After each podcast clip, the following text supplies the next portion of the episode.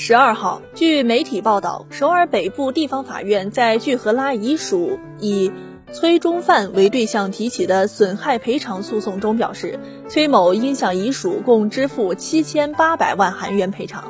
原告部分胜诉。据悉，崔某因涉嫌造成具某挫伤和威胁具某而被移交审判，于二零二零年十月被大法院判处有期徒刑一年。崔某虽因涉嫌非法偷拍而被起诉，但未被认定有罪。